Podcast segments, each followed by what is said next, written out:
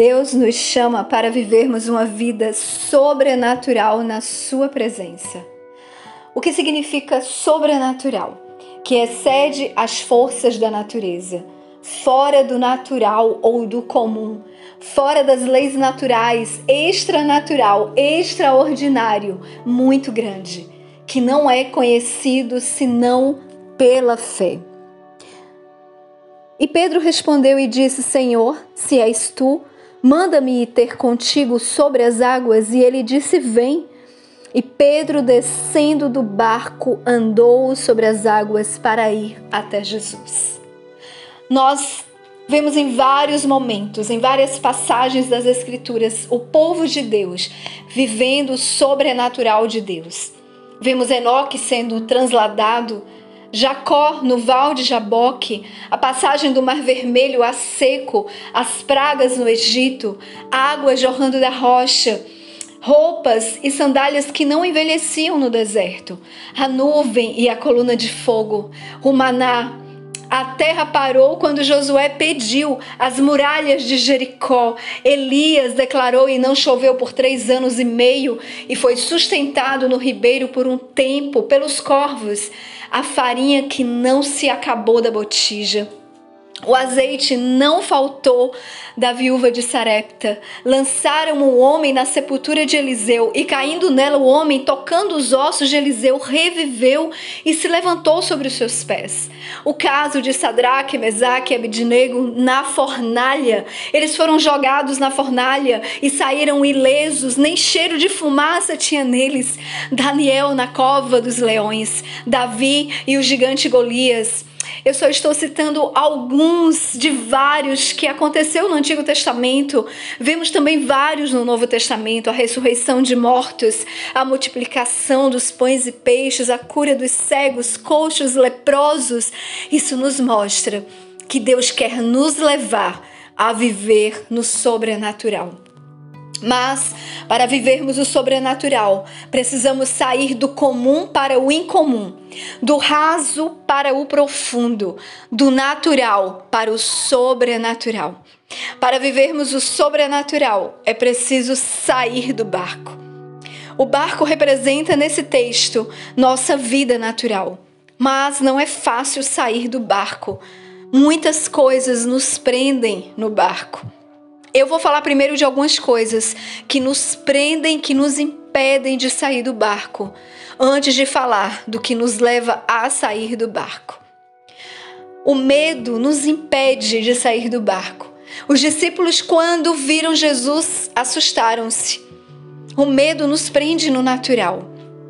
O medo nos estagna, nos aprisiona, nos coloca dentro de uma prisão, nos impede de agirmos. Nós temos medo do que não podemos controlar, daquilo que foge da razão, da lógica. O medo de várias coisas nos prende no natural e no comum. O medo de manchar a nossa reputação, o que vão pensar de mim. O medo ofusca a nossa visão, limita a nossa visão, distorce a nossa visão. O medo nos leva a enxergar os obstáculos maiores do que de fato eles são. O medo gera insegurança, nos acovarda. Deus não tira o medo, ele nos leva a vencer o medo. E deixa eu te dizer, sempre o vento vai ser contrário para nos impedir de entrarmos no sobrenatural. O inimigo, o mundo, as pessoas não querem que você viva o sobrenatural. Mas o Senhor não nos deu o espírito de covardia, mas de poder, de amor e de moderação. Em Lamentações, no capítulo 3, no versículo 57, tu te aproximaste quando a ti clamei e disseste: Não tenho medo. O medo sempre vai te aconselhar: não arrisque, não tente. Uma outra coisa que nos impede de sair do barco é a incredulidade. E a incredulidade é a chave que nos fecha no natural. É a barreira que nos impede de avançar para o impossível. A incredulidade é a dúvida frequente e sempre será. Nós começamos a questionar: será que Deus faz? Será? Incredulidade sempre foca as impossibilidades, as circunstâncias, os obstáculos. No início do meu ministério, o Senhor me deu uma palavra e eu quero, diante desse tema sobrenatural, compartilhar com você. O Senhor disse que faria na impossibilidade. Eu confesso, eu não sabia o que significava impossibilidade, mas quando o Senhor falou sobre impossibilidade, ele estava se referindo que eu não teria mais como fazer na minha própria força, ou como eu achava que eu sabia fazer, ou como eu achava que deveria ser. Mas quando o Senhor disse na impossibilidade, ele estava me chamando para viver no sobrenatural. Ah, quando nós decidimos viver no sobrenatural, nós não temos mais nenhuma dúvida. Nós não temos mais dúvidas de que Deus é o Deus que faz o impossível tornar-se possível. Uma outra coisa que nos impede de sair do barco é o comodismo. Comodismo, acomodação, conformismo, aceitação. Sabia que tem o mesmo significado? Comodismo é aceitação a acomodação está está bom no barco. É assim que a gente pensa. Por que se arriscar e sair dele? Está tão confortável aqui. É melhor estar aqui, porque se o vento é contrário, se eu sair do barco, eu estou antecipando a minha morte.